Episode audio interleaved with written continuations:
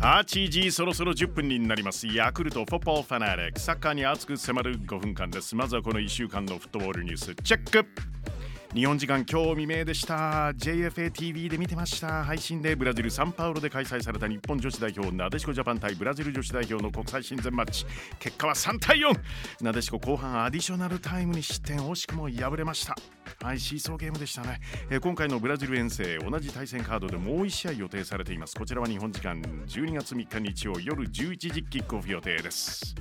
J リーグ J1 第33節。先週金曜日に開催されたマッチで横浜・マリノスがアルビレックス新潟と引き分けそして土曜開催のマッチでヴィッセル神戸名古屋に2対1で勝利、え、この結果ヴィッセル神戸の J1 初優勝決定しました。おめでとうございます。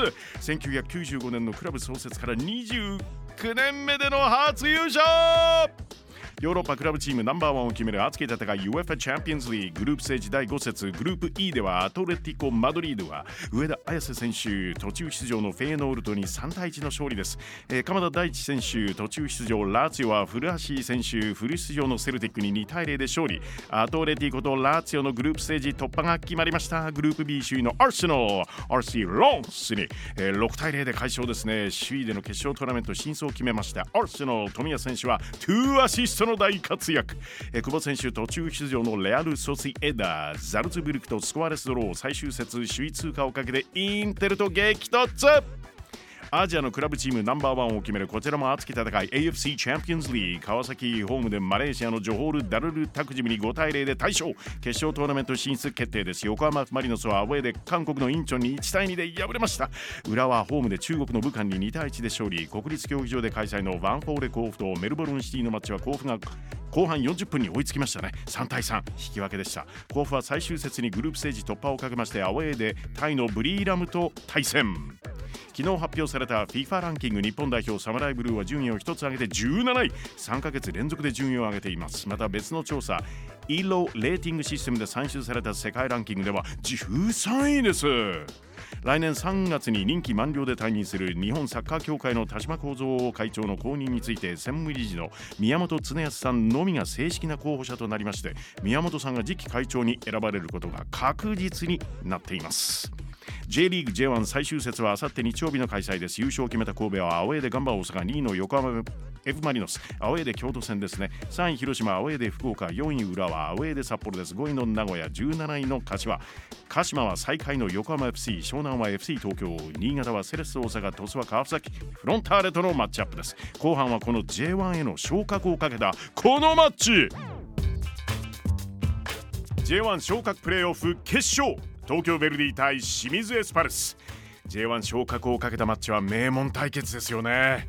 両チームとも J リーグ発足時に加盟したいわゆるオリジナル10ちなみに J2 のリーグ戦では順位はヴェルディが3位でエスパルスが4位でしたがリーグでの対戦成績はエスパルスが2連勝してるんですよね。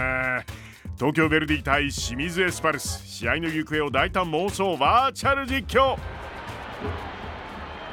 舞台は国立競技場。